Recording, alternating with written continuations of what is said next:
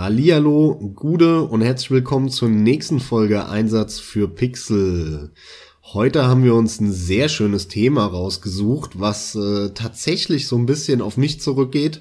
Und zwar wollen wir über Point-and-Click-Adventure sprechen und alles, was in diesem Kosmos stattfindet. Wir beide mögen heute eigentlich Point-and-Click-Adventure ziemlich gerne, sind aber ganz anders dazu gekommen, glaube ich haben eine ganz andere Historie, was, was dieses Genre angeht.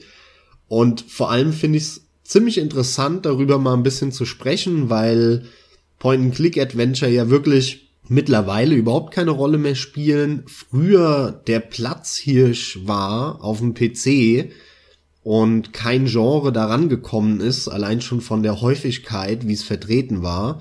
Ich glaube, das hat einiges an Redebedarf des Genre, vor allem warum es heute so in der Bedeutungslosigkeit verschwunden ist. Aber lass uns mal vorne anfangen. Rollen wir mal alles an den Anfang zurück. Carsten, wie sieht's aus? Ähm, bevor ich erzähle, wie ich äh, mit Point-and-Click-Adventuren gestartet habe, würde mich dein Start interessieren, weil der, glaube ich, ziemlich anders ist als meiner und wahrscheinlich sogar auch eher wie die meisten mit dem Genre ja in Berührung gekommen sind. Dann hallo an dich und an alle, die zuhören. Das vermute ich auch, wie du es gesagt hast. Bei mir ist es ziemlich klassisch. Ich habe eigentlich mit den LucasArts Point-and-Click-Adventuren begonnen, ja, Adventures begonnen. Was die vorangegangenen ganzen textbasierten Adventures angeht, aus denen das entstanden ist, die Point-and-Click-Adventure, das habe ich mir jetzt auch selber noch ein bisschen nachgelesen und so weiter und so fort, um gleich mal zu nennen, was ich als erstes Point-and-Click-Adventure hatte. Es war Monkey Island. Ich habe Monkey Island so prägnant im Kopf. Es könnte Zack McCracken zwar auch gewesen sein, der kam einen Tick früher raus, aber den habe ich dann wirklich nur so rudimentär gespielt und irgendwie am Rande wahrgenommen. Also das Prägnante und was bei mir im Kopf geblieben ist, ist definitiv The Secret of Monkey Island. Und das habe ich gespielt mit, oh Gott, war es neun? wann, wann kam Secret of Monkey Island raus? Müsste ich jetzt genau nachgucken. Es war halt Anfang der 90er, ne? 93 oder sowas oder 92 sogar, ich weiß es nicht genau. Aber ja, lustig, weil auf jeden Fall von deinem, von deiner Altersangabe das genauso wie ich ist. Ich habe auch mit neun das erste Mal so ein Point-and-Click angemacht. Ja, nur welches war das bei dir? Kannst du dich an dein erstes noch erinnern? Ja, ich kann mich sehr gut an mein erstes erinnern. Und zwar war das Alien Virus. Okay, was ich gar nicht Das kenn. kennt kein Schwanz, das Spiel. Alles das, klar. Äh, hat, ja, wurde, wurde nicht gut bewertet, war auch kein besonders tolles Spiel. Ich kann mich da noch sehr genau dran erinnern, weil ich mit meinem Vater in der Stadt war, als drei Käse hoch, äh, mit neun halt. Und ich hatte damals auch noch gar keinen eigenen PC. Und das war irgendwie samstags. Ja, war ich mit meinem Vater in der Stadt. Er stand, dann, also wir sind in den Computerladen gegangen und irgendwas wollte mein Vater, keine Ahnung. Und der stand dann da ewig in der Schlange und dann hat er sich ewig beraten lassen. Und was macht natürlich der drei Käse hoch Max? Der rennt da durch die Regale und guckt sich alle Bildchen und Cover an. Und da war so eine Grabbelkiste. Und da lag das drin. Und hat halt irgendwie 10 oder 20 Mark damals gekostet. Da habe ich halt meinen Vater ein bisschen genervt und gemeint, hey, guck mal hier mit Alien und Raumschiff und so will ich haben, ja. Und dann hat er es mir halt gekauft und zu Hause haben wir es dann installiert, beziehungsweise wahrscheinlich eher. Ich hatte mit Installation keine Ahnung, wusste ich damals noch nicht, was das ist. Deswegen kann ich mich da echt noch ziemlich gut dran erinnern, vor allem weil das halt genau das Gegenteil, wie ich schon eben erwähnt hatte, von dir äh, war, weil Alien Virus war halt ein Horrorspiel. Das war wirklich, wie der Name halt schon sagt, eine so Versoftung von den Alien-Filmen im Prinzip ohne Lizenz. Von irgendeinem ah, italienischen okay. Entwickler, Precision hießen die. Und das kam unter dem Softgold-Label raus. Softgold, die haben ja so alle möglichen Adventure rausgebracht, unter anderem auch Monkey Island in Deutschland übrigens. Das war halt wirklich ein relativ klassisches Science-Fiction, Alien, Grusel, Horror, Point-and-Click-Adventure. Ohne viel Musik, mit viel Ambiente und, und ähm, sehr ruhigen Klängen, aber sehr verstörenden. Und mein Vater, der hat da schon immer so ein bisschen drauf geschissen. Dem war das, der, weil der auch nicht so wirklich Grusel empfindet. Und dann hat er mich in jungen Jahren auch so viel Sachen spielen und gucken lassen, ähm, ja, wo andere gesagt Film. hätten, boah, das geht ja gar nicht. Und so war das bei dem Spiel auch. Ja, das war auch so ein ab 16 Spiel mindestens damals. Deswegen mein, mein, mein Start ist total lustig, weil kein Schwanz das kennt. Und das totale Gegenteil ist von dem Start wie bei dir von den meisten mit den LucasArts Spielen, wo halt Happy Hippo Welt ist mit ein paar Witzen und bei mir lagen Gedärme in einer Science-Fiction-Basis rum. Und ich habe mich da rumgeklickt mit irgendwelchen Horrorgeräuschen aller Silent Hill im Hintergrund mit neun. Ja. Mit dem Unterschied, dass, äh, also ich habe gerade parallel übrigens nochmal nachgeschaut. Secret of Monkey Island kam tatsächlich 1990. Ja. Das passt vollkommen, dass ich da neun war.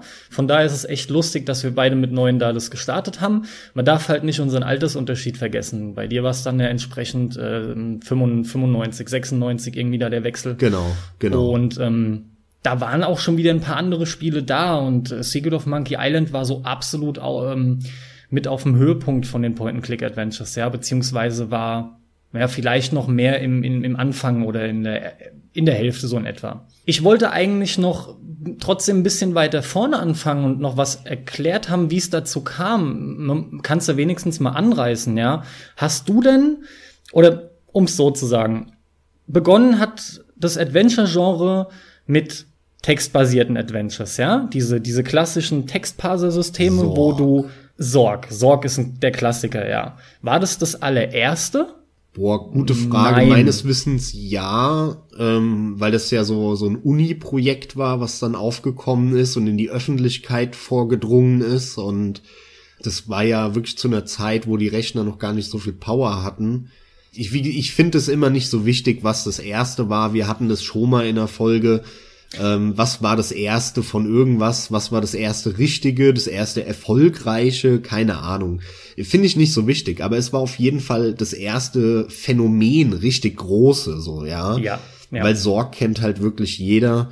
Und an mir sind die damals total vorbeigegangen. Ich habe Sorg mittlerweile äh, mal gespielt und muss auch sagen, es hat selbst heute noch seinen Reiz und es ist so ein bisschen zeitlos. Ganz einfach, äh? ist auch logisch, weil du hast ja keine Grafik und nichts, du hast nur Text. Es ist einfach Vorstellung. Ist, ja, klar. Und das äh, kann man in dem Sinne nur jedem empfehlen, ja, der nicht unbedingt Bilder oder eine, eine grafische Darstellung braucht von dem, was da passiert. Es ist halt ein bisschen behäbig, bisschen träge, aber man kann das heute noch spielen und man kann damit auch heute noch Spaß haben, ohne Frage, ja. Also an mir ist es genauso vorbeigegangen, obwohl es, also es kam 1980 raus, ja.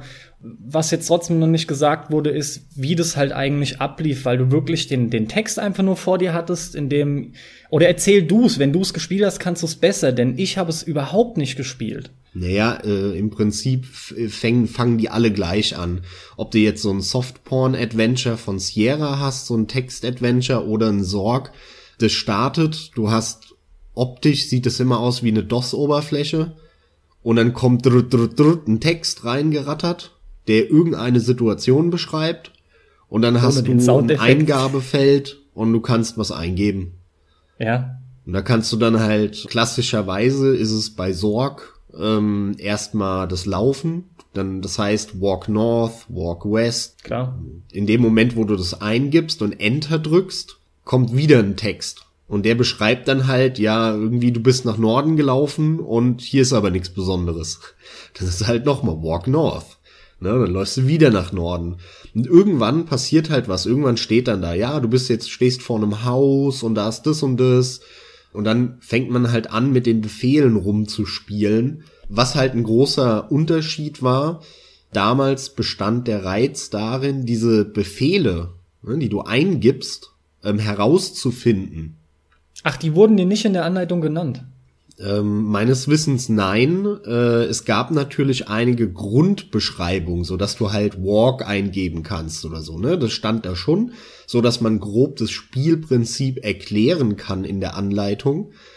aber die haben ja wirklich hunderte und später dann ja auch tausende von Begriffe in diesen Parser eingebunden, der die Eingabe verarbeitet des Wortes, das du eingegeben hast und eben in Verbindung setzt mit dem, wo du gerade stehst, wo du gerade bist und dann äh, den äh, entsprechenden Textbaustein raussucht, was dann äh, die Folge ist davon.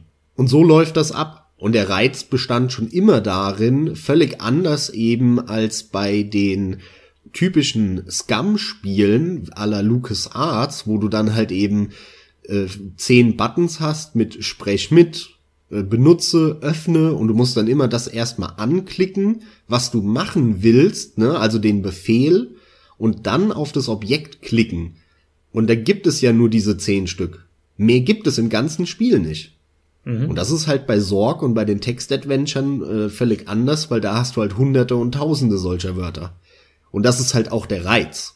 Weil natürlich alle, alle Teenager erstmal, was weiß ich, fuck the girl eingegeben haben und gerade an sowas die Entwickler natürlich gedacht haben und dann immer so witzige Texte dann kamen wie, wie, was weiß ich, uh, you don't want to fuck the girl oder sowas, ja, so nach dem ja, okay. Motto oder irgendwie irgendwie so ein augenzwinkernder Kommentar dann kam, ja, woran du gemerkt hast, oh okay, die haben die haben sich schon gedacht, dass die ganzen blöden kleinen Jungs jetzt da mit Pipi Kaka Humor kommen und sowas eingeben. Das ist halt der Reiz und der besteht bis heute, weil er sich total unterscheidet von den Point-and-Click äh, Adventuren, vor allem durch diese LucasArts Scum-Systeme. Naja gut, vor allem dadurch, dass halt keine keine Grafik da war, ne? ja. konnte halt die ganze, die ganze Arbeitszeit, die sonst in die Grafik geflossen wäre, konnte halt auch in den Text gesteckt werden, ähm, auch eben in, in diese, in diese Gags, die dann kommen, ja. Da konnten die halt dann wirklich loslegen. Das ist heute dann, heute nicht, sondern generell bei den, ähm, bei den Grafik-Adventures, die dann entstanden sind, da ist es schon wieder eine andere Geschichte. Der Aufwand ist dann automatisch viel höher, ja, ist viel mehr. Ja, ja, natürlich. Dennoch kam nach Sorg im selben Jahr Mystery House, was dann aber als Meilenstein gilt, weil es das erste Grafik-Adventure war. Das war eine Mischung, ja. Du hast oben so ganz, ganz spärlich so rudimentäre Grafik gesehen, so im, im oberen, im oberen zwei Dritteln und im unteren Drittel war dann trotzdem immer noch ein Parser, ja. Und du konntest Text eingeben. Und äh, Sierra gegründet von Roberta und Ken Williams, die man ja kennt, ja, von denen war das Ding dann auch. Na, vor allem ist ja das diese Übergangsphase dann, wo wirklich viele Spiele rauskamen, dann ja auch im äh, die die ersten Leisure Suit Larry Teile von Sierra, wo du halt immer eigentlich noch ein Text-Adventure hattest, nur halt nebendran ein paar Bilder dann auch kamen. Dann stand genau. halt nicht nur da, du gehst jetzt in Raum XY, sondern dann hat sich halt auch das Bild geändert und du hast den Raum wirklich ein bisschen gesehen. Ja, das war wirklich diese Übergangsphase, kann man sagen. King's Quest ist mir da gut in Erinnerung, ja. weil generell da war die Grafik auch noch recht am Anfang. Das war zwar nicht so so extrem rudimentär wie Mystery House, aber dennoch ähm, sah das schon alles nicht ultra gut aus, ja. Ja, definitiv, ja. Also war schon nicht hübsch. Ich habe das nicht als hübsch wahrgenommen.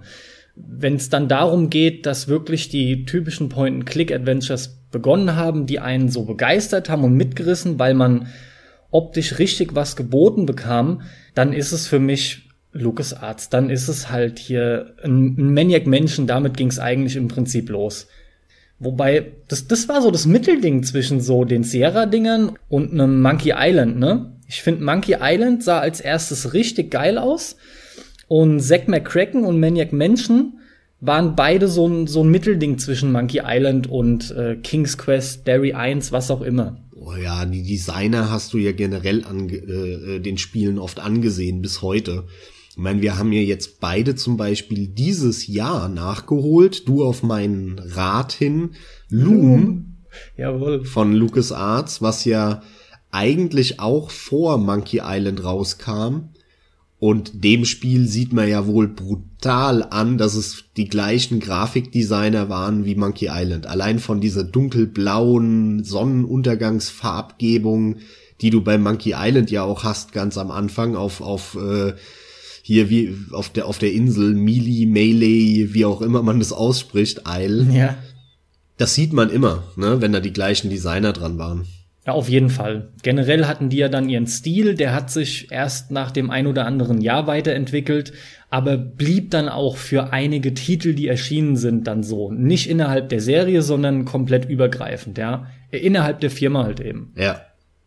Aber Loom, der kam früher, aber so viel früher kam der, glaube ich, gar nicht. Nur ein Jahr oder so. Ich, wenn überhaupt. Also die waren recht zeitnah, habe ich die auch im Kopf. Ja, ja. Aber aber ich finde, Loom wirkt halt aufgrund seines minimalistischeren Stils, wirkt er halt, der wirkt nicht ganz so verspielt und, und toll irgendwie, ja. Der, der wird bei seinen, bei seinen magischen Effekten, finde ich, legt er dann erst los. Naja, ich finde halt das Geile an Loom ist, also für, für diejenigen, die es nicht gespielt haben, das Schöne an Loom ist, dass man eben nicht wie bei einem Monkey Island oder einem Maniac Mansion oder einem Day of the Tentacle oder so links unten schön auf den Begriff klicken muss, Talk to, und dann irgendwie auf einen Typ klickt und dann talkt er halt zu dem, ja, sondern dass man genau diesen Befehl via einer, einem Musik-Minispiel kann man sagen, angibt. Das heißt, wenn man zu jemandem sprechen will, dann gibt es einen Zauber, der dann,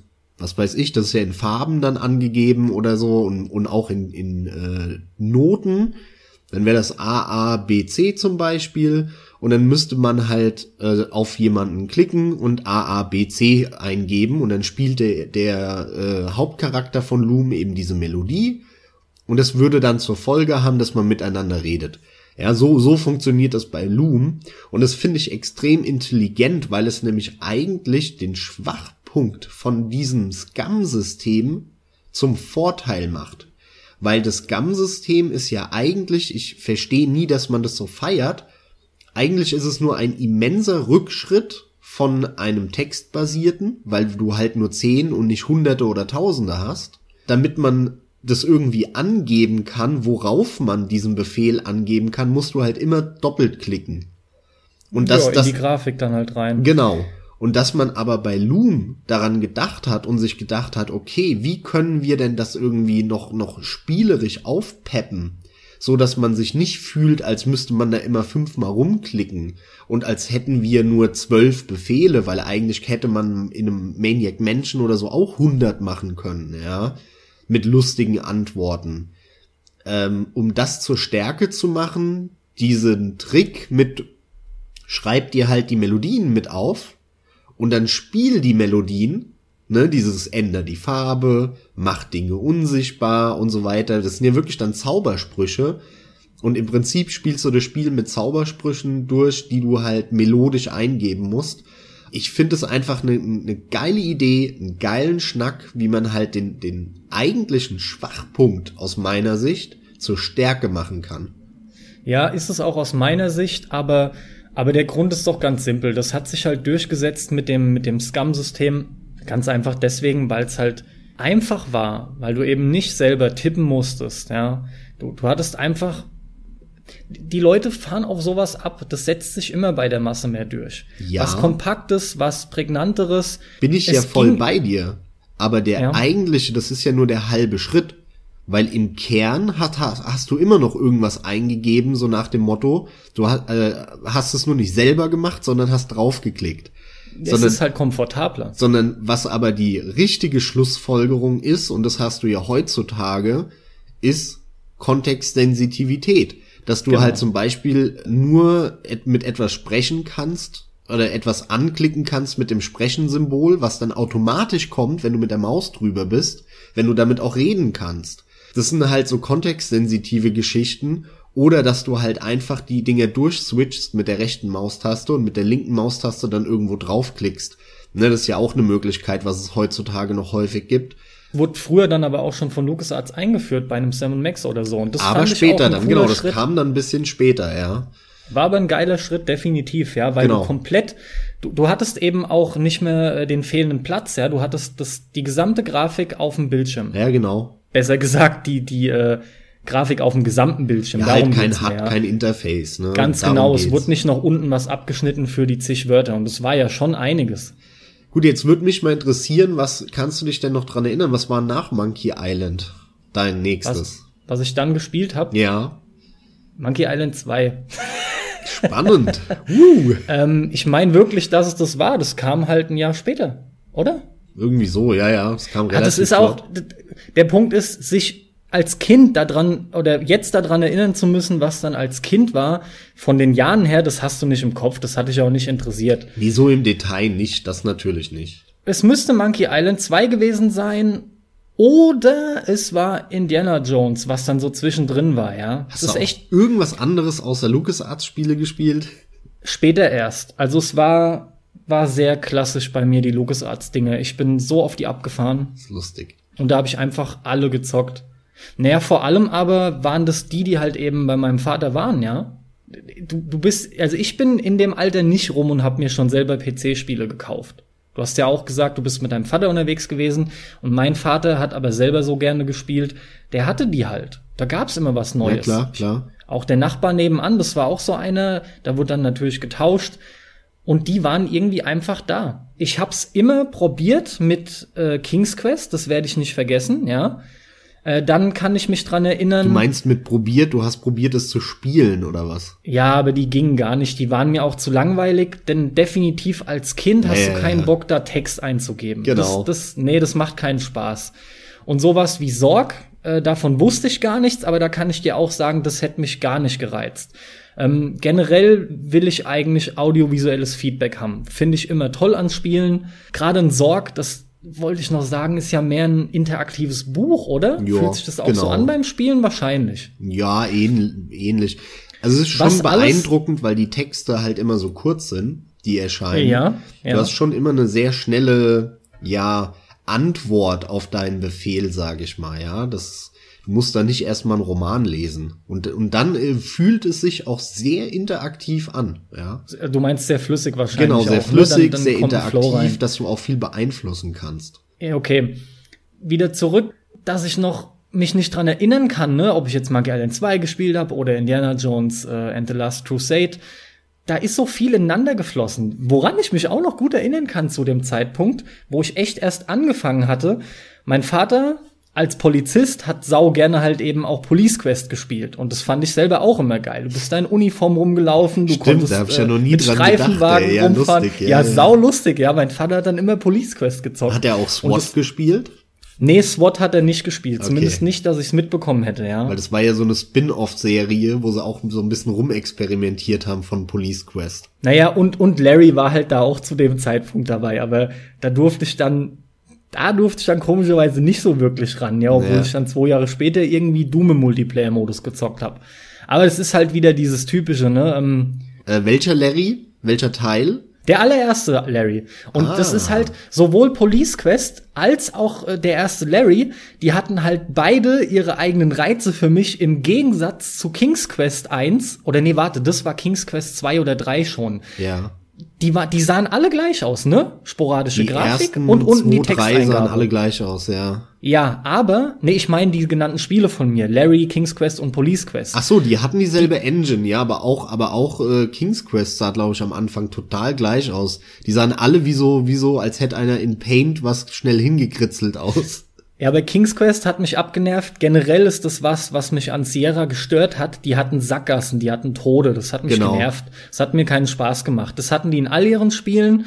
Äh, Police Quest, da war halt echt der Reiz, weil ich als Kind natürlich noch auch sehr dem Vater nacheifern wollte. Oder du hast ja auch so ein bisschen ja. dieses Vorbild, dieses äh, Idolisieren, ja. Und dann war halt da der Reiz bei Police Quest. Naja, Larry, Leisure Suit Larry brauchst wahrscheinlich nicht viel Welcher zu sagen. Reiz war das wohl? Spielerisch war das einfach, ich kam kein Meter voran. Ich, wenn überhaupt, glaube ich, habe ich es einmal durch Gängeln von meinem Vater geschafft, dass ich irgendwann mal in den ersten Raum zur Nutte kam. Und dann gut. dachte ich nur, was denn das jetzt? Das hat überhaupt nicht meinen Vorstellungen entsprochen. Das war einfach, ich weiß auch nicht. Da wusstest du nur, ui, da ist irgendwas mit Sex und, und der Larry und so, der Soundtrack war schon grandios. Ich der weiß generell auch nicht, dieses Larry-Lied ist geil. Ich, ich spiele ja heute noch Larry ähm, und habe dieses Jahr auch quasi gerade äh, Teil äh, 6 und 7 gespielt und muss sagen, bei allem, was die Dinger schlecht machen, was wo früher übrigens drüber hinweggesehen war, darüber müssen wir äh, auch noch sprechen, weil weil das ganze Genre so gehypt wurde früher zu Unrecht und heute zu Unrecht in der Versenkung verschwunden ist, ja. ja das ist interessant, ja. Ähm, da kommen wir gleich nochmal drauf. War, war bei Larry diese ganze Präsentation, die Atmosphäre, wie du schon sagst, auch durch den Soundtrack, durch das ganze Sounddesign, die Synchronisation, das war so sauber, so gut. Es hat so Spaß gemacht, alleine sich die Welt anzuschauen von Larry und da drei, vier Stunden, fünf Stunden nur rumzulaufen, äh, zu gucken, was er labert, wenn du irgendwo draufklickst, die geile Mucke zu genießen, im Foyer und so. Und das wirkt heute noch. Ja, nach 10, nach 15, nach 20 Jahren wirkt es heute noch bei den Leisure Suit Larry Spielen. Und das ist echt geil. Aber spielerisch, ja. naja, waren die alle nix. Nö, die haben halt aber ihren eigenen Charme immer, wie du richtig gesagt hast, behalten, ja, beibehalten. Der gute L.O., ja.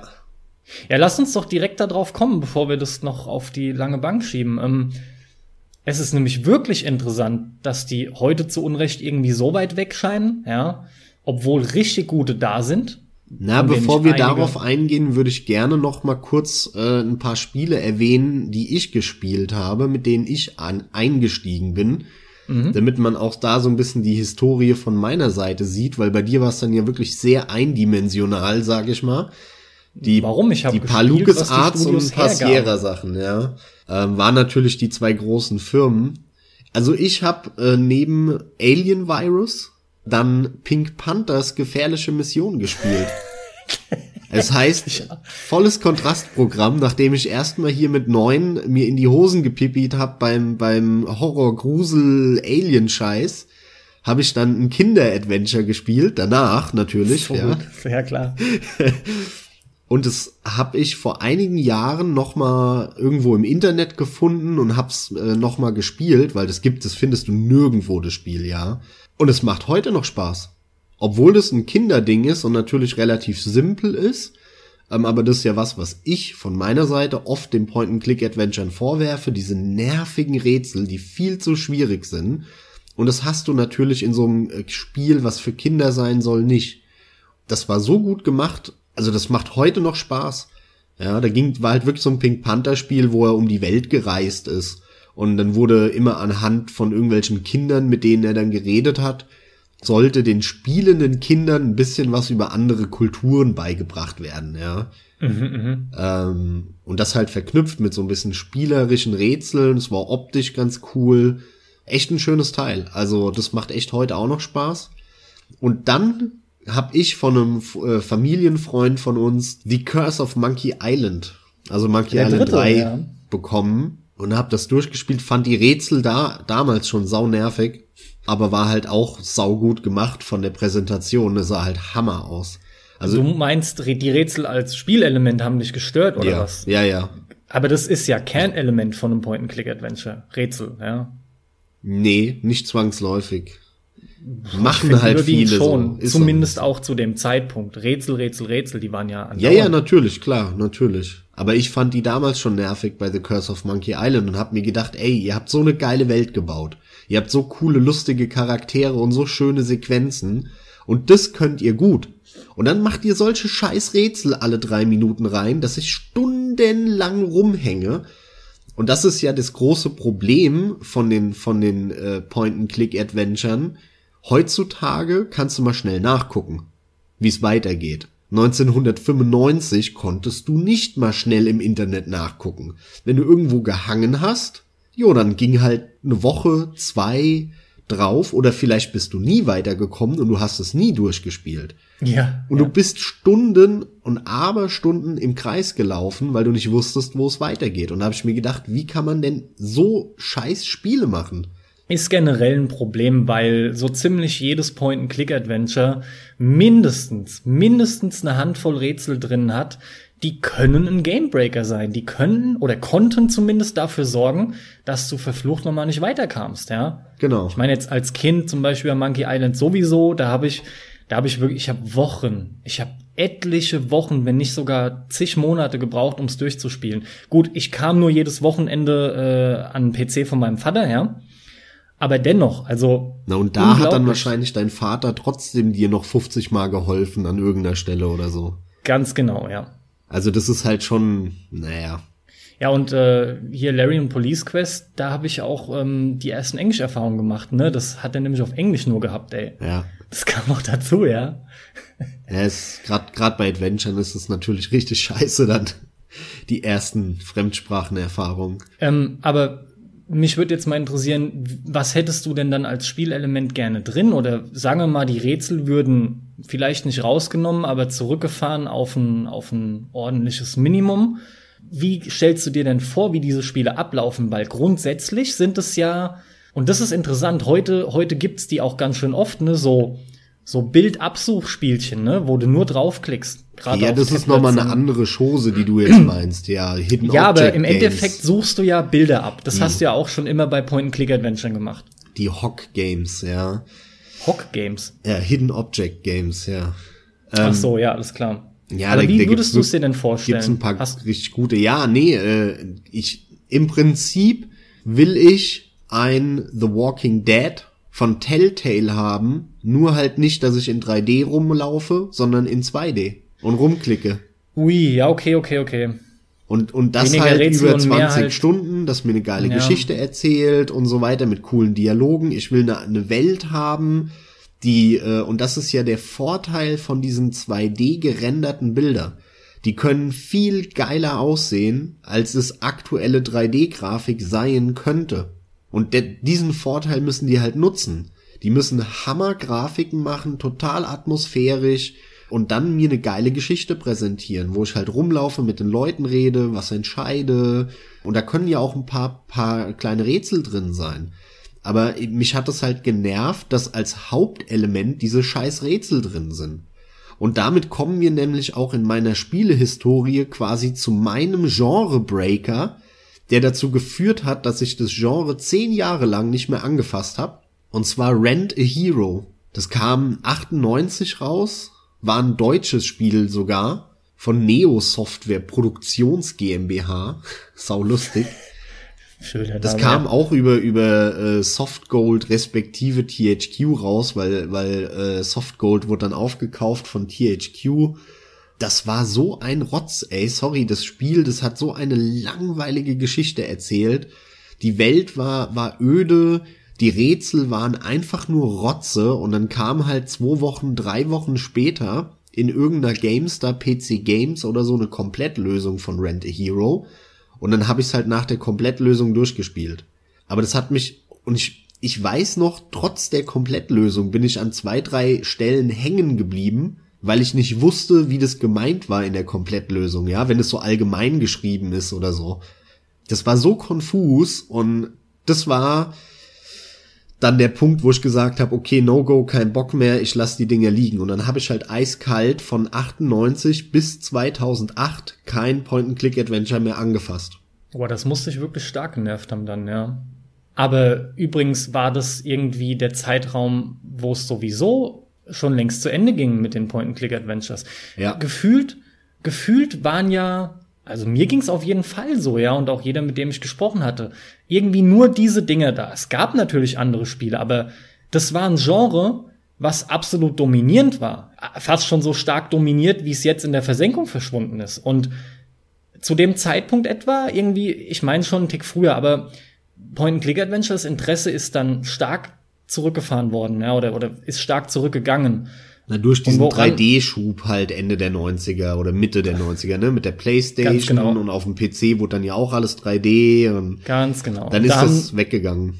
Richtig, weil vor allem auch LucasArts, ja, halt der super Top-Gold-Entwickler, der hat dann nämlich mit seinen 3D-Dingen das Ganze auch nicht mehr so toll hinbekommen, bis die dann echt zu guter Letzt äh, Sam Max Freelance Police eingestellt hatten. Das weiß ich noch, ich habe mich da nämlich drauf gefreut eigentlich, obwohl es 3D war und mir Monkey Island 4 und ähm, ja, Grim Fandango ist super, aber Grim Fandango, die, die Steuerung, Mann, die war nervig. Das war Resident Evil Tank, das ist Panzersteuerung, Mann. Und das hat noch nie Spaß gemacht. In The Witcher stört sich nicht, ja, in The Witcher 3, aber, aber, aber in äh, Monkey Island 4.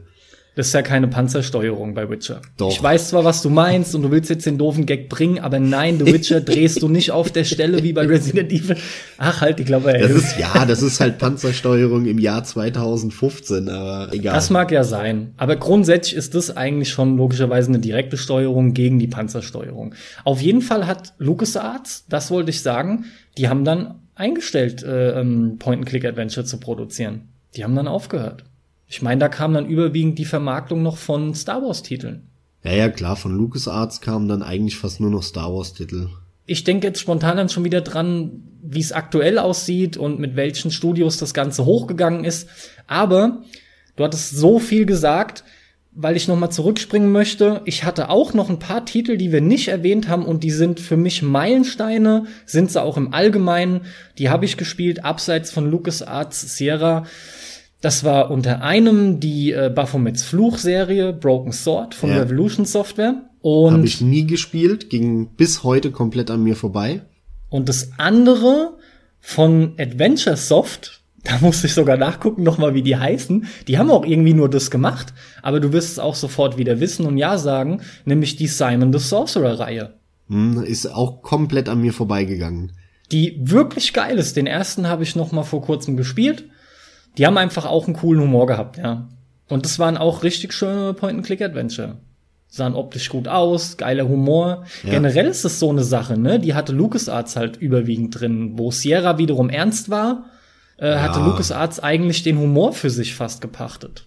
Ja, ja, natürlich. Es war immer dieser Gegensatz. Sierra viel so realistische Szenarien mit Police Quest und irgendwelchen Full-Motion-Video-Aufnahmen von echten Schauspielern, ne, alles so ein bisschen immer realistisch angehaucht. Und, und Lucas Arts war halt der abgedrehte Fantasy-Kram. Deswegen lief ja aber der, der, der Lucas Arts-Kram auch in Europa besser. Und in der USA war Sierra ja, erfolgreich. Es ja. war immer, immer ganz, ganz interessant, wie der Unterschied, wie, wie unterschiedlich die Märkte ticken. Wenn man sich dann wieder anschaut, wie es heute mit den Point-and-Click-Adventures aussieht, dann scheint es irgendwie nur noch so eine eingeschworene Fangemeinde zu sein, die sich wohl auch überwiegend aus äh, Leuten wie mir zusammensetzt, die halt früher viel Spaß damit hatten. Äh, obwohl man auch schon einige neue, denke ich, wieder dazu gewonnen hat, ja. Aber die Zielgruppe sind definitiv irgendwie hier die Nostalgiker von früher. Ich spreche von Dedalek zum Beispiel, die für mich fast im Alleingang das Genre wieder aus der Traufe hochgehoben haben, ja.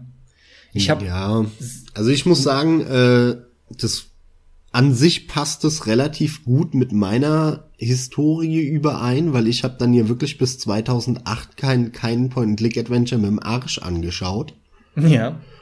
Und ich weiß noch, wie ich 08 auf dem Vampir-Trip war, ähm, weil ich mag bis heute Vampire unglaublich gerne, halt aber nicht diese diese Teenager-Vampir-Scheiß von heute, in diesem ganzen Twilight-Kram, sondern richtige Vampire, ja, eher so à la Nosferatu und hatte dann halt gesucht, was gibt es für Vampirspiele auf dem Markt. Und dann findest du halt recht schnell irgendwie Vampire Redemption, Vampire Bloodlines, findest du Blood Rain oder Legacy of Kain oder Kane. Und irgendwo in der Liste war dann Dracula Origin drin, Mhm. Oder Origins, ich weiß gar nicht. Das sind wieder so Namen, wo man nie weiß, ob, ob äh, äh, Einzahl oder Mehrzahl. Auf jeden Fall war das in der Liste drin und das sah ganz geil aus von den Bildern. Und das war halt ein Point-and-Click-Adventure. Und das habe ich mir dann auch relativ flott, nachdem ich die Demo gespielt habe und die mir ziemlich gut gefallen hat, habe ich mir das dann äh, geholt und war echt absolut positiv überrascht und habe mir gedacht, okay, zehn Jahre hattest du Ruhe von dem Genre und jetzt hast du so ein richtig schönes atmosphärisches Spiel, wo zwar na natürlich auch Rätsel im Vordergrund sind, aber ich habe erstens mal weniger Probleme damit als früher, weil ich einfach ein bisschen erwachsener bin und mehr Erfahrung habe und so weiter. Andererseits hast du das Internet, du kannst, wenn du irgendwo hängen bleibst, mal schnell wo nachgucken und bist dann relativ flott weiter. Und dazu kommt noch, dass ich noch nie so viel, auch schon als Kind, mit diesen lustigen äh, Lucas Arts Dingern anfangen konnte. Die sind ganz nett, aber ich fand schon immer sowas wie halt Alien Virus oder so viel interessanter, so krass atmosphärische, düstere Mystery Sachen. wo du dann halt auch in der Welt aufgehen kannst, ne? Weil, weil bei Horror geht's ja immer um die Welt. Gerade bei Horror und Mystery. Da, finde ich, passt das Genre einfach so gut wie die Faust aufs Auge, weil man da so langsam äh, rumläuft und sich jedes Detail in der Welt anschaut. Und dabei kann man so eine tolle Gruselatmosphäre aufkommen lassen, dass ich das einfach lieb und so ist ein bisschen bis heute wenn ich nicht gerade mal äh, irgendeinen alten Klassiker nachhole, wie jetzt die, äh, in diesem Jahr halt Leisure Suit Larry 7, den ich noch nie vorher gespielt hatte, oder eine Loom, weil die natürlich jetzt mittlerweile für mich einen extremen Mehrwert haben, einfach diesen Klassiker zu erfahren, spiele ich immer noch, immer wieder neuere Mystery Grusel Adventure in erster Linie und da gibt's echt einige, was man gar nicht glaubt, ja, von solchen solchen Sachen wie aus Mitte der 2000er Black Mirror oder halt dieses Dracula, von dem ich gesprochen habe, oder solche Sachen ähm, hier von diesem tschechischen Black Mirror Entwickler, der hatte noch Alter Ego gemacht. Last, Last Crow gibt's noch, was auch sehr cool ist. Ein ganz aktuelles kam doch auch gerade raus, vor gar nicht allzu langer Zeit, ne? Black Mirror meinst du? Nee, Black Mirror war es nicht. Es gibt bei von Black Mirror gibt's nämlich drei Teile mittlerweile. Ja, ja. Allerdings ja, ja. war Teil zwei und drei nicht mehr so gut und von einem anderen Entwickler. Nee, ein aktuelles Horror Point and Click Adventure. Ich ich komme nur gerade nicht drauf. Boah, weiß ich auch nicht. Bin ich auch. Aber auf jeden Fall lustig und interessant, dass du auch über Horror wieder dazu kamst, wo du ja. ursprünglich auch dann da mit dem Genre äh, mit dem Genre angefangen hattest. Genau, hängt hängt vielleicht auch deswegen miteinander zusammen, ne? Boah, ich denke auch. Ich meine, jeder sucht sich das auch innerhalb des Genres, wo er sich halt thematisch mit wohlfühlt. Das ist wirklich so. Das bestätige ich dir dann jetzt auch erneut, denn ich habe auch dann wieder mit Point-and-Click-Adventures weitergemacht. 2008 äh, durch Edna bricht aus. Mhm, mh. Den ich ja dann auch gespielt habe und den ich super finde, ja. Ein tolles Teil und äh, generell hat dann Dedalix so viele gute Dinge gemacht, ja. Der Nachfolger Harveys Neue Augen ist für mich eins der allerbesten Point-and-Click-Adventures überhaupt, die ich je gespielt habe. Das ist so dermaßen gut geschrieben und hat so einen so einen bissigen Humor, ja, so einen so einen schwarzen Humor. Das ist echt ganz toll. Die sehen auch mittlerweile halt richtig geil aus, weil die Künstler sich dermaßen austoben können, ja, bei der Gestaltung halt von den ganzen Hintergründen. Die Deponia-Trilogie ist auch sensationell. Was ich noch nicht gespielt habe, ist Whispered World, wodurch Daedalic unter anderem auch bekannt wurde. Den habe ich, den muss ich halt irgendwann noch angehen. Und da kommt jetzt auch dann bald der zweite, ja. Ich finde schon, wenn man das Genre liebt, kriegt man aktuell man kriegt wieder mehr denn je, ne? Und auch tolle Sachen. Genau so ist es. So Gerade auch durch diese ganzen Crowdfunding, Kickstarter-Sachen. Genau, genau. Diese ganzen Oldschool-Dinger, die dann auch äh, neu aufgelegt werden, wie Leisure Suit Larry 1 in neuer Grafik. Ja, dafür, dass, dass es so immer heißt, das Genre ist tot. Nein, das war 2004 tot. Genau, und das mittlerweile lebt es wieder in der in der Indie-Szene ähm, und und äh, wegen dem Mobile-Spielen halt auch, ne? Weil ja Point-and-Click-Adventure auch ziemlich beliebt sind auf auf ähm, Touch-Geräten wie iPads, äh, Tablets generell und und Smartphones. Ist mir so zu Ohren gekommen, ja. Ja, das hört man auch immer wieder und die spielen sich auch echt nicht schlecht. Ich habe mir da ähm, tatsächlich mal Boah, was war das denn? Das war irgendein Broken Sword Teil. Da gab's doch so ein irgendein Broken Sword, äh, auch ich glaube eine Neuauflage ist doch in Episoden rausgekommen. Ja, der aktuellste halt, ja. Es war auch so ein Kickstarter-Ding und The Serpent's Curse, ja. Genau, genau. Und da gab's irgendwie mal den ersten Teil umsonst im Android Store, glaube ich. Und den habe ich okay. mir dann mal runtergeladen und also zumindest halt mal angeschaut. Mich interessieren die nicht groß, deswegen habe ich die nie gespielt. Ähm, und ich wollte aber mal testen, wie ein Point-and-Click-Adventure halt auf einem äh, Smartphone funktioniert und auf einem Touchscreen. Und das geht echt gut. Das geht top. Auf einem Smartphone, ja? Ja, genau. Ein Tablet kann ich mir gut vorstellen. Ich meine, ob du jetzt eine Maus hast oder deinen Finger benutzt, das ist jetzt nicht so gravierend, aber auf einem kleinen, relativ kleinen Display. Ja, geht das ja, auch, gut, weil du kannst kann ja ranzoomen. Ja. Ach so, da wird dann wieder mit den Tricks gearbeitet. Ja gut, okay. Aber warum nicht? Ist für mich zwar wieder so gefuddel und aber okay, es ist schön, dass es geht und vor allem ist es halt so ein ruhigeres Genre, was für unterwegs auch wieder top geeignet ist an und für sich. generell, es gibt einfach echt viel und auch diese ganzen Mystery-Grusel-Sachen, äh, da glaubt man gar nicht, wie viel da rausgekommen ist in den letzten zehn Jahren. Äh, da findet sich für, für alle was, ne? Nicht nur für die, die halt den LucasArts-Sachen hinterherheulen und Daedalic spielen, sondern auch so Gruselkram. Und auch darüber hinaus gibt so viel neue Ideen, wie viel Crowdfunding-Projekte es dann doch gibt mit irgendeinem Point-and-Click-Ja-Genre. Das ist krass. Ja, ich meine, Tim Schäfer, Double Fine und so, ja, und die machen ja jetzt auch wieder so ein aktuelles im, im Maniac Mansion-Stil sogar, ja, also ja, im genau. Ultra-Retro-Stil wieder. Äh, was aber richtig das? gut aussieht. Tumbleweed oder so. Ja, irgendwas Trailer Park kann das sein, irgendwie sowas. Mit dem Titel. Boah, Müsste ich gucken. Ich weiß es jetzt nicht. Ja, irgendwie sowas auf jeden Fall, ja. Aber gut, dass du es ansprichst. Ich habe nämlich zum Beispiel auch vor kurzem Broken Sword gespielt auf der PlayStation Vita, weil das gab's da im äh, PS Plus umsonst. Den ersten, ja? Also ohne Mehrkosten. Den ersten, ja? Äh, Entschuldigung, ich habe gerade Broken Sword gesagt. Ne? Natürlich meine ich Broken. Age. Ach, Broken Age. Weil okay, du natürlich okay. eben bei Schäfer und Kickstarter warst. Broken Age habe ich gespielt. Und das ist auch ja. wirklich ein, ein sauberes äh, Point-and-Click-Adventure. Hast du den durch? Nee, ich habe dann irgendwann in, in dem, das war ja auch so in zwei Teilen aufgebaut und im zweiten Teil habe ich irgendwann die Lust verloren. Mir gefällt die Geschichte von dem Typ, von dem Jungen ziemlich gut und ich fand die ganze Geschichte mit ihr nicht so toll. Ja, ich habe mir auch, ich mal gucken, ich bin mal gespannt, irgendwann werde ich mir den auch anschauen.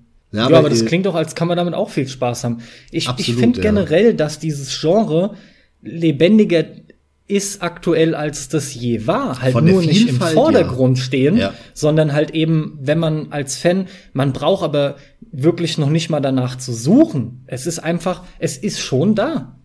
Aber das führt uns zu einem Punkt, der mir echt am Herzen liegt. Ich habe es ganz am Anfang schon mal angesprochen. Heute sind die meines Erachtens unglaublich unterbewertet. Point-and-Click-Adventure. Ähm, du findest, wenn du moderne auf, auf irgendwelchen Presseseiten und Reviewer-Blogs Spielelisten durchgehst und dann mal sortierst nach Bewertung, dann findest du bis zur 70er Wertung kein einziges Point-and-Click-Adventure. Oder bis zur zumindest mal, ich sag mal, 80er Wertung. Das nervt mich unfassbar, weil ich felsenfest davon überzeugt bin, dass es heute nicht nur sehr viel bessere Point-and-Click-Adventure als früher gibt, sondern auch noch generell, wie du schon gesagt hast, viel mehr und die Vielfalt größer geworden ist. Und wenn ich dann mir anschaue, was für Wertungen früher die Point-and-Click-Adventure bekommen haben, meine Fresse waren die überbewertet. Ja, weil es halt ein starkes Genre war. Das ist alles. Ich habe ich hab dieses, äh, äh, also ja, vor kurzem halt Leisure Suit Larry 7 gespielt. Das ist ein, wie ich auch schon erwähnt habe, von der Präsentation unfassbar geiles Spiel. Hammer Soundtrack, es macht total Spaß in der Welt rumzulaufen. Das Problem ist, nach vier, fünf Stunden bist du in der Welt komplett durch. Du kennst jeden Raum, du hast alles gesehen und dann musst du, um weiterzukommen, das erste Rätsel lösen. Und die Rätsel sind Rotze. Von vorne bis scheiße. hinten sind es Rotzrätsel, wo kein ja. normaler Mensch drauf kommen kann. Die sind absichtlich unlogisch und von vorne bis hinten an den Haaren herbeigezogen. Ganz schlimm ist es mir aufgefallen, was ich auch dieses Jahr durchgespielt habe, nochmal. Das hatte ich schon gespielt, äh, Leisure Suit Larry 6. Und in dem, in Leisure Suit Larry 6 gibt es ein Rätsel, äh, das will ich kurz mal hier erzählen, weil das, das verkörpert mein, mein Rätselhass derartig gut von Point-and-Click-Adventuren. Ich fass mich kurz, du musst Wasser besorgen, weil eine Person Durst hat und nur dann geht's weiter. Ne, das weißt du auch. Um dieses Rätsel zu lösen, damit es weitergeht, musst du Wasser besorgen. Leisure Suit Larry 6 spielt in eine Hotelanlage.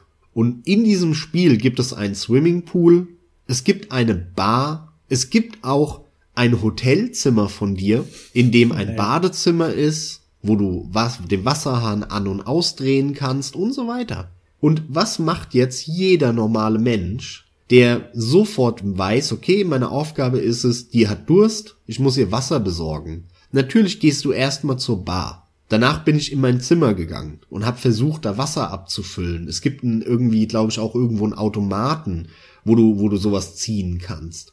Und, und, und. Du läufst alle Orte ab, die logisch sind, um an Wasser zu kommen. Das, die, die Lösung, des Rätsels Lösung ist es aber, in dem Moment, wo das Rätsel anfängt, wird in dem Spiel ein geskriptetes Ereignis getriggert und irgendwo in irgendeinem Gang in diesem Hotel erscheint plötzlich ein Korb vor einem Hotelzimmer, der natürlich vorher nicht da war. In dem liegt eine Flasche Wasser. Und die musst du dann holen und ihr geben. Sorry, da krieg ich das Kotzen. Das ist ein Paradebeispiel. Also ja, wie dämlich, sorry, wie dämlich muss man sein, um sich solche Schrotträtsel auszudenken. Das zeigt aber auch was, was ich mir schon oft gedacht habe.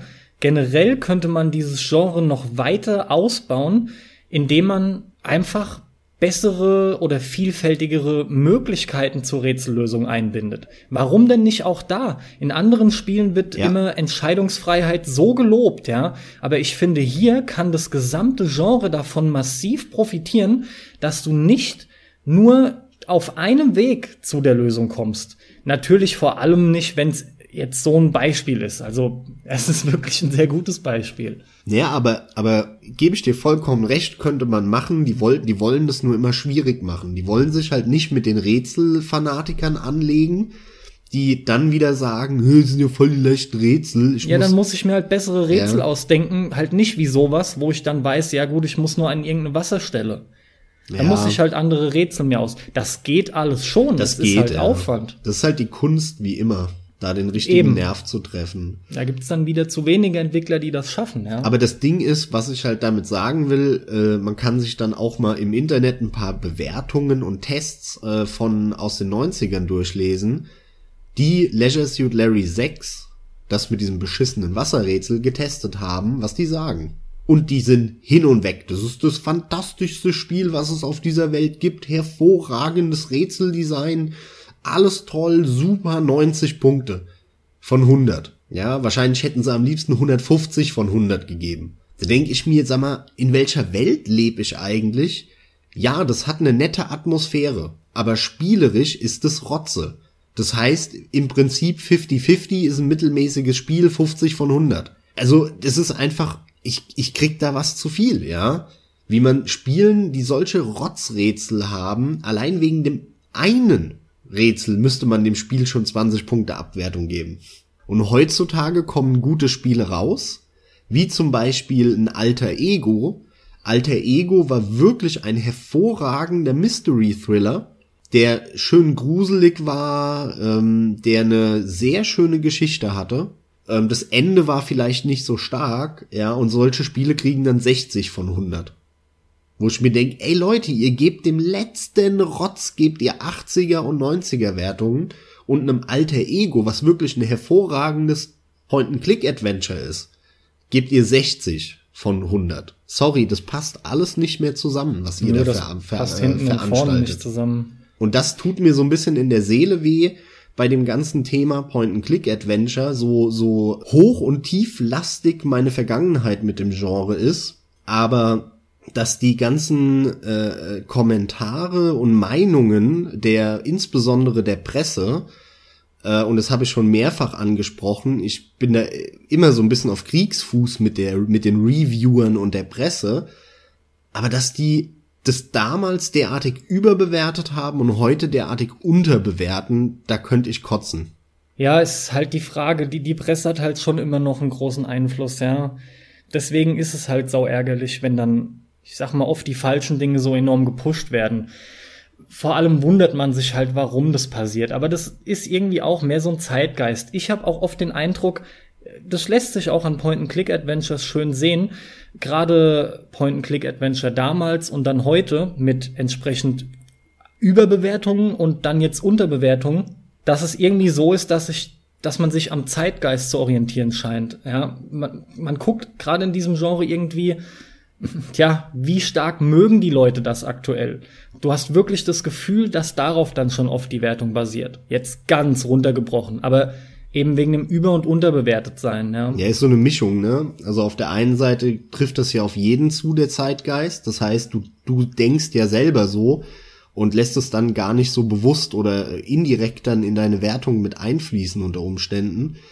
Auf der anderen Seite behaupte ich, ähm, und äh, das geht mir bei anderen Tests, die ich nicht verstehen will, auch immer so, dass das meine Erklärung ist. Zum Beispiel halt bei einem Witcher 3, wo wir ja auch, oder ich zumindest der Meinung bin, dass es lange kein herausragendes Spiel ist, aber jede, jeder Tester, den das Ding herausragend wertet. Die Erklärung für mich ist halt, was die Tester machen, ist, die antizipieren die Meinung der Masse. Genau. Und die wollen gar nicht ihre Meinung zu dem Produkt abgeben eigentlich. Ja, zumindest viele oder die meisten. Die wollen, die sagen gar nicht, was die dazu denken, sondern die spielen das und sagen dann, hm, gefällt das den meisten oder nicht?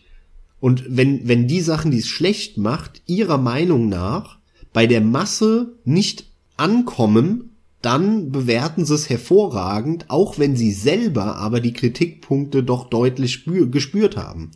Und, das stimmt alles. Und dann halt fühle ich mich verarscht und äh, das trifft halt nicht nur auf den Witcher zu, meiner Meinung nach, sondern halt auch auf diese ganzen Point-and-Click-Adventure. Ich finde, das trifft auf alles zu und das ist auch gar nichts Neues.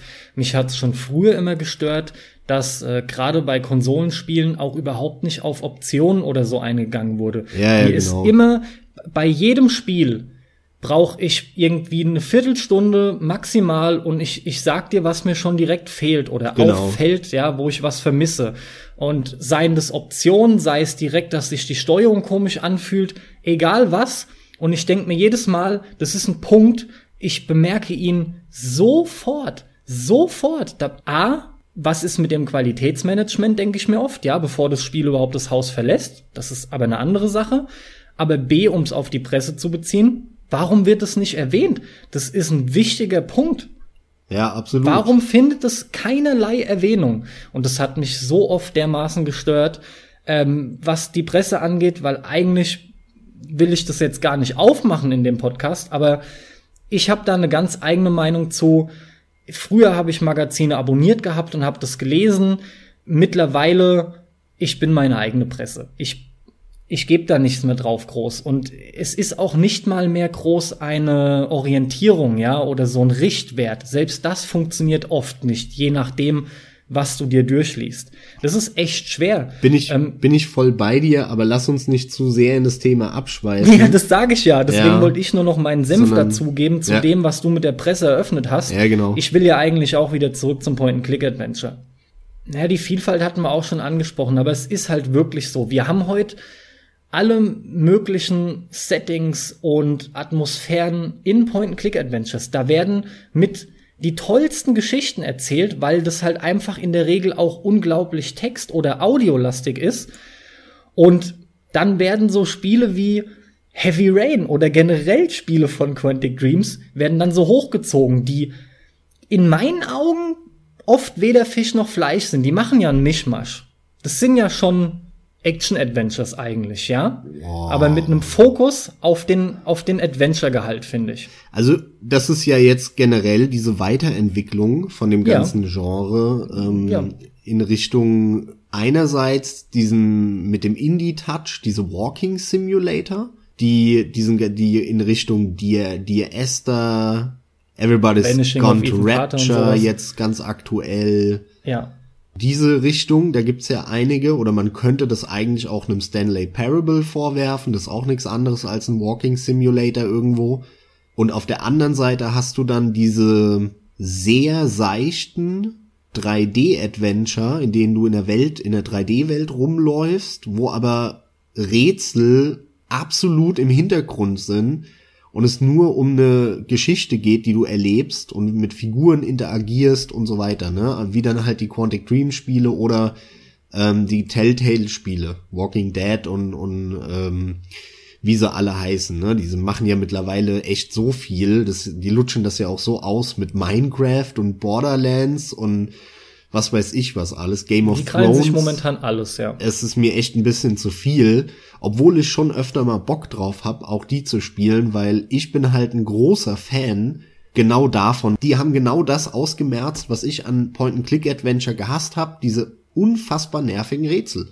Und jetzt habe ich eine geile Geschichte in einer coolen Welt, in der ich auch gerne Zeit verbringen möchte und mir nicht irgendwelche Steine in den Weg gelegt werden durch unlogische Scheißrätsel, an denen ich wieder zehn Stunden hänge. Ja, und deswegen liebe ich diese Spiele alle von Telltale am Ende des Tages und von Quantic Dream und selbst diese Walking Simulator, damit kann ich auf einer gewissen Ebene was anfangen. Ähm, da geht mir jetzt auch noch Ethan Carter durch den Kopf. The Vanishing of Ethan Carter Genau. hab ich ja noch reingeschmissen, ja. The Vanishing of Ethan Carter, den hast du ja oder bist du quasi gerade am Spielen. Bin dabei, ja. Das sind alles fantastische Spiele und ich habe diese ganze Entwicklung damals so begrüßt und war eigentlich hin und weg, als The Walking Dead rauskam, weil das für mich die Erfüllung war für das Adventure-Genre. Ja, weil es halt aber auch absolut den Schwerpunkt, äh, den es gesetzt hat, nämlich auf die Story, den hat's halt herausragend gemacht, finde ich, ja. Und das sieht man auch nicht oft. Also was da abgeliefert wurde an, an Dramatik, generell Präsentation und der Story, das sucht halt seinesgleichen. Das findest du in der Form nicht so oft. Ja, das dann, stimmt, Dann ja. denke ich, hättest du halt, wenn du das jetzt mal dir ein bisschen wegdenkst, weil das einfach nicht jeder hinkriegt, dann hast du halt aber heutzutage nur noch so ein Walking Simulator, wo dann gar nichts mehr groß dabei ist, ja. Wenn dann auch in dem Fall die Rätsel noch fehlen. Naja, aber du kannst ja äh, intelligente Dinge einbauen, wie bei einem Stanley Parable eben. Ja, das ist es halt. Sowas muss dann halt rein. Es muss halt was anderes finden, womit es einen begeistern kann, aber eben nicht gleichzeitig irgendwie eine Hürde aufbaut. Ja, oder, Oder halt eine in mögliche Esther, wo du nur langläufst und ein Erzähler dir eine Geschichte erzählt und du halt die 3D-Welt genießt, während du dem Erzähler zuhörst. Ja, wobei ich das schon wieder ganz extrem finde, da muss man dann halt wirklich auch drauf stehen, da, da ist halt wirklich nicht viel Spiel. Das ist eine, Ja, das das ist halt wirklich nur eine Welt, durch die du läufst, während dir eine Geschichte durch getriggerte Punkte erzählt wird. ja, das stimmt, ja, ja. Mehr ist es ja wirklich nicht mehr. Also da tue ich mich dann auch mit schwer insofern, als dass ich das nicht absolut nicht immer wollte und auch nicht oft. Mal ist es in Ordnung, aber ich bin froh, dass diese Extreme, denn für mich ist es das, dass die selten sind, ja. Nee, natürlich. Dann ist es nett, sich mal mit sowas auseinanderzusetzen. Aber so weit darf es auch nicht gehen. Ich, das Hauptproblem ist das von uns jetzt mehrfach angesprochene Rätseln. Naja, Moment, Moment. Ich finde, alles soll da sein und alles soll möglich sein und so, Ja. so weit soll es immer gehen. Ja. Aber es heißt ja nicht automatisch, dass es dann nur noch solche gibt, sondern natürlich ist das oberste Gut die Vielfalt, dass du äh, alles hast von jedem etwas eben. Ne? Das, das ist das oberste Gut. Und, und jeder pickt sich die raus, die er halt cool findet, auf das er steht. Ja, das klingt gut, das unterschreibe ich so. Und deswegen äh, bin ich da auch voll bei dir. So ein Dear, Dear Esther Spiel oder so, das oder oder Everybody's Gone to Rapture, das sind halt Spiele, die die kann man mal an einem Abend, äh, wenn man chillig drauf ist, zwei drei Stunden spielen, aber dann ist auch gut. Mal ja, andauernd nein. Man muss da wirklich gezielt Lust drauf haben dann auch. Man muss sich da irgendwie, ich, ich bereite mich da im Kopf schon drauf vor und dann passt es. Ich würde noch eine Sache gerne sagen zu den Quantic Dream Spielen, weil Ja, leg mal los. weil ähm, ganz oft dort auch von von der Presse und auch von in Foren oder so liest man und hört man, ja, das sind Spiele, die haben ja gar keine tolle Geschichte. Ne, die haben nie eine tolle Geschichte. Und ja, das ist nicht verkehrt. Ich finde auch, dass die alle keine besonders tolle Geschichte haben. haben sie auch nicht. Aber ich finde halt, das ist kein großer Kritikpunkt, weil wie viele Spiele gibt es denn, die eine tolle Geschichte haben? Die Frage ist, was haben die noch und was machen sie gut und was schlecht? Der Reiz bei den Spielen liegt ja darin, dass man erstens mal in einem Fahrenheit äh, war es ja auch so, an vielen Stellen sich entscheiden kann in dem Spiel, ja, was man machen will, wie man weitermachen will. Das war ja immer ein großer Reiz, auch bei Heavy Rain. Ja, de- deswegen haben die dann ja 50 verschiedene Enden, die Spiele. Und was die herausragend, jetzt muss ich den Begriff auch mal nutzen, schaffen, und zwar alle Quantic Dream Spiele meiner Meinung nach, Jetzt bin ich gespannt. wenn du das Spiel spielst, dann zieht dich das Spiel total rein und du willst wissen, wie es weitergeht. Nee. Und bei mir ist das bei jedem Spiel so. Ich will, okay. dann, ich will bei allen wissen, wie es weitergeht und ich bin total interessiert an den Figuren. Auch wenn ich dann, wenn es rauskommt, wie alles zusammenhängt, am Ende rückblickend sag, naja, so toll war die Geschichte jetzt nicht. Ach Aber so, wenn okay, ich drinnen stecke beim ja, Spielen, kann ich nicht aufhören und will wissen, wie es weitergeht. Ja, und, und im Nachhinein, ja, muss ich, deswegen stimme ich den an sich allen zu, die sagen, hey, die Spiele haben keine tolle Geschichte. Stimmt. Ja, rückblickend hat kein Spiel von Quantic Dreams eine hervorragende Geschichte. Eher im Gegenteil, eine ziemlich läppsche Geschichte sogar häufig. Aber wenn du drinnen bist und das Ding spielst, dann bist du angefixt, dann bist du heiß, dann willst du wissen, wie es weitergeht und du kannst nicht aufhören. Und so geht's mir immer und das ist das Wichtige. Ob ich im Nachhinein sage, okay, das hat mich jetzt auch im Nachhinein geflecht, klar, das wäre noch viel, viel schöner, aber im Kern für ein hervorragendes Spiel reicht es mir, dass es mich packt und mich fesselt und ich geil finde, während ich es spiele. Darum geht's. Also da habe ich gerade bei Quantic Dreams eine eigene Meinung dazu. Eigentlich ist es schnell abgehakt. Von daher bei Fahrenheit funktioniert es, bis halt dieses unsägliche Ende eingeläutet wird. Dann Gut, da sind da egal, ist was passiert, da sind wir einig, uns einer Meinung. Das Ende ist scheiße, ja. Genau. Bei, bei Heavy Rain habe ich es in der Tat komplett gehabt eigentlich. Da ging es mir genauso. Nur rückwirkend dann, ja, war gar nicht so pralle wie gedacht, aber da hat super funktioniert. Und komischerweise bei ähm, Beyond Two Souls teilt sich unsere Meinung ja komplett.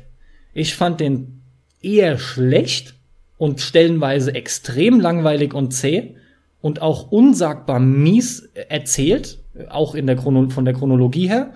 Und Du hattest immer ja, gemeint, Chronologie du halt soll ja chaotisch sein. Rain. Du sollst ja als Spieler soll, dir denken, wie das alles zusammenhängt. Hast du aber mitgekriegt, dass die jetzt das Ding irgendwie noch mal rausbringen, überarbeitet und da fügen sie die Möglichkeit ein, dass du es wie sie es auch irgendwie wohl gesagt hatten, in der richtigen Reihenfolge spielen kannst, wo ich mir nur dachte, Leute, entweder hattet ihr halt voll die richtige Käse. Reihenfolge oder ihr labert jetzt nur, damit das wieder gut vermarkten könnt, ja, damit er das als Bonus-Feature präsentiert. Nee, es hat halt viele und gestört, dass es so chaotisch erzählt wurde und deswegen bauen sie es jetzt wohl anders ein. Mich stört ja, das gar nicht, weil ich halt genau das liebe. Ich liebe das ja auch am asiatischen Kino, also vor allem am, am äh, koreanischen und am japanischen Kino, dass die halt ganz häufig dann irgendwelche Sachen zeigen, die überhaupt nicht chronologisch sind und du überhaupt nicht weißt, wer da was macht und warum. Und dann passiert irgendwas und du guckst den Film eine, eine halbe Stunde, Stunde lang und plötzlich weißt du, ach, der war das am Anfang, krass. Ach, und deswegen hat er das gemacht. Öh, geil. Und, und dieses Rattern in deinem Kopf, während du den Film schaust, eben genau deswegen, weil der Film dir Dinge zeigt, die halt nicht chronologisch sind. Genau das liebe ich. Und das ist äh, halt was, was ich bei Beyond Two Souls auch ziemlich gut fand. Naja, aber, aber egal, im, im Endeffekt reden wir ja jetzt retrospektiv auch wieder. Aber ja, während du Beyond Two Souls gespielt hast, hattest du doch mehr Spaß mit dem Spiel, als du jetzt im Nachhinein ja sagen würdest, so sag ich mal. Nee, genau das war meine Aussage. Bei Fahrenheit hat's mich mittendrin nur ziehen können, bis das Ende anfing, bei Heavy Rain komplett und bei Beyond hat's nicht lange gedauert, bis ich im laufenden Spiel eigentlich die Lust schon verloren habe und habe mich durchgeschleppt. Ja, okay, okay. Weil ich's ja. halt geholt hatte. Also bei Beyond hat's gerade gar nicht geklappt. Ja. ja.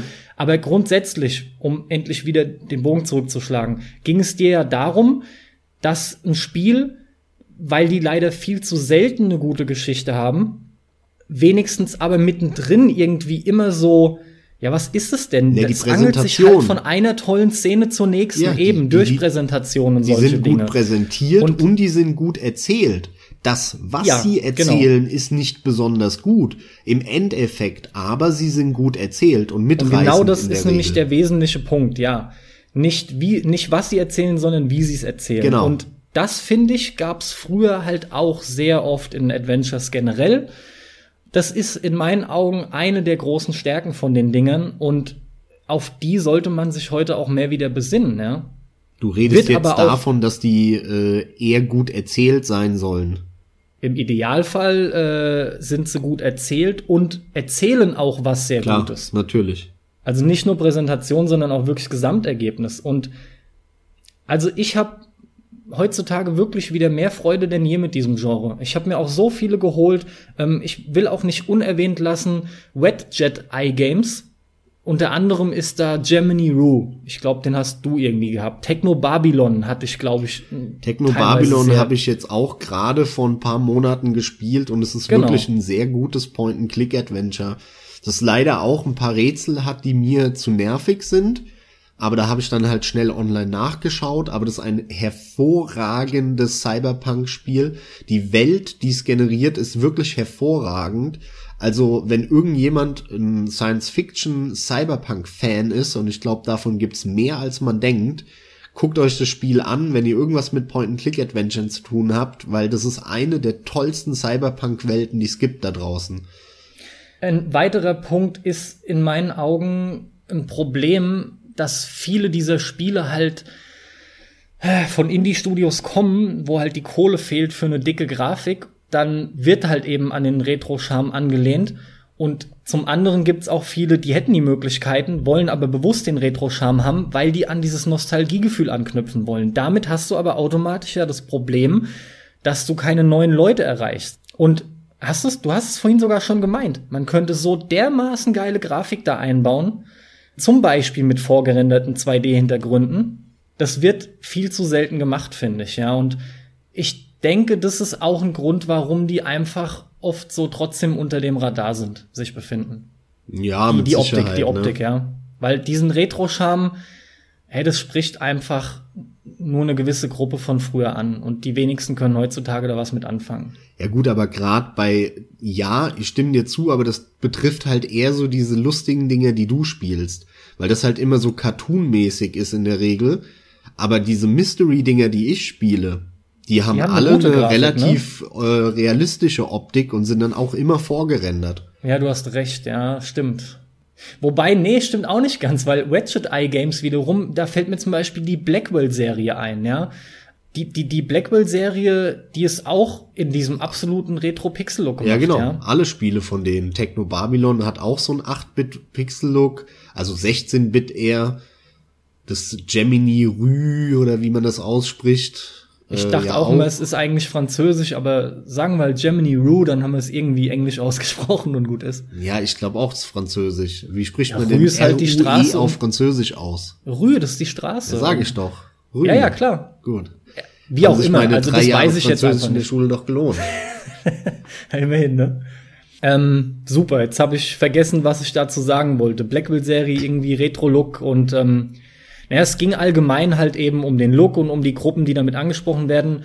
Ich wollte nur erwähnt haben, dass die Optik in meinen Augen damit auch oft zu tun hat, ja. Und die Dinger sind für viele jüngere Leute, da fehlt's an Action, da passiert einfach nichts. Das sind halt schon, das sind ganz klar gemächliche Spiele. Selbst ein Walking Dead, wo zwar mehr passiert, aber überwiegend halt doch dieses gesamte Spiel, die, dieser Flow, der ist langsam. Ja, aber, aber das Tempo das ist, ist doch ein wirklich schönes Beispiel und das ist was, was ich nicht verstehe. In einem Walking Dead, das ist halt wirklich ein bisschen aufwendiger gemacht, weil es halt 3D ist und so weiter. Aber da kommen halt dann mal Zombie-Horden an, da gibt's mal eine Schießerei und da rennen mal welche weg und so. All das kannst du doch auch in einem Point-and-Click-Adventure in 2D machen. Natürlich. Ich verstehe nicht, warum das niemand macht.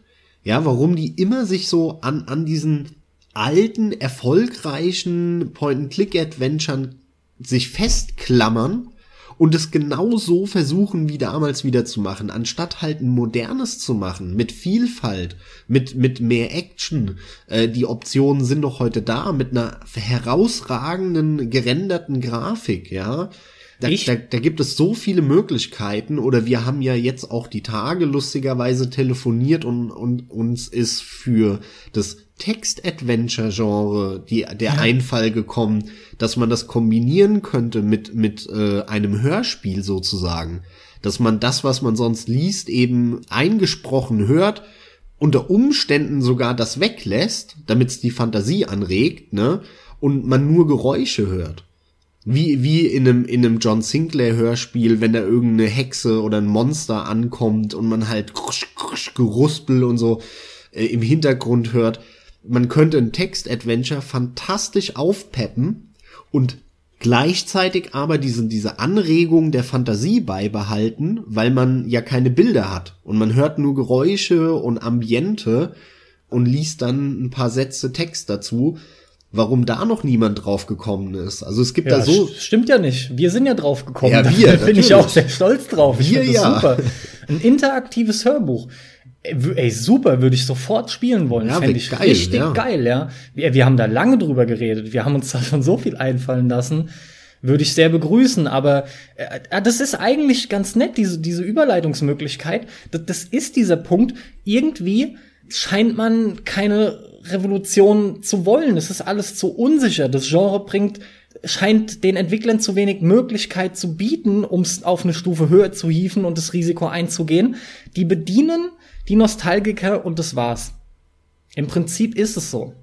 Aber trotzdem gibt es ja genug, die das anders machen. Du hast ja auch äh, solche Dinge wie The Cat Lady, was halt wirklich fantastische Point-and-Click-Adventure ist. Das ist ein fantastisches Point-and-Click-Adventure, das aber unkonventionell ist und das eben nicht den Cartoon-Look hat und auch nicht so ein, so ein klassisches Mystery-Ding ist, wie ich sie häufig spiele, sondern allein schon von der Steuerung total anders wirkt und von vorne bis hinten einfach anders ist. Und es ist ein, ein ganz, ganz tolles Spiel, was leider viel zu wenig gekauft haben und gespielt ja, das, haben. Ja. Naja, siehst du, das wollte ich nämlich sagen, denn wie erfolgreich war es? Minder erfolgreich. Ja, leider. okay, aber wie erfolgreich. Und das ist eine Ausnahme. Ja, aber wie erfolgreich ist denn irgendein, irgendein äh, äh, Black Mirror, was ich genannt habe, oder, oder Alter Ego? Das sind Spiele, die verkaufen sich auf der Welt 20.000 Mal oder, oder 10.000 Mal. Da sitzen 20 Mann ein Jahr dran und dann ist das Spiel fertig. Das hat, du hast ja im Prinzip kein Risiko. Da machst du halt eine Kickstarter-Kampagne, da kriegst du dann genug Fans wahrscheinlich ran und äh, die geben dir dann, was weiß ich, 100.000, 200.000, äh, 500.000 Dollar in Summe oder Euro und dann hast du schon mal dein Jahr fertig und zumindest ein Jahr äh, Brot und Wasser und hast einen Job. Und wenn du darüber ja. hinaus noch Geld verdienst, wenn das Spiel rauskommt, dann umso besser. Wenn nicht, scheiß drauf. Dann machst du halt ein neues Projekt. Ja, sag mal, hättest du eine Idee, woran das liegen kann, dass man sich da irgendwie nichts traut? Weil selbst aus uns sprudeln ja jetzt so viele Ideen raus, ja. Warum, warum passiert das nicht? Ich denke naja, jetzt schon die ganze schon, Zeit wieder drüber hast. nach. Ich würde dir schon recht geben, dass es halt daran liegt, dass das Genre tot ist und dass keiner Geld investiert.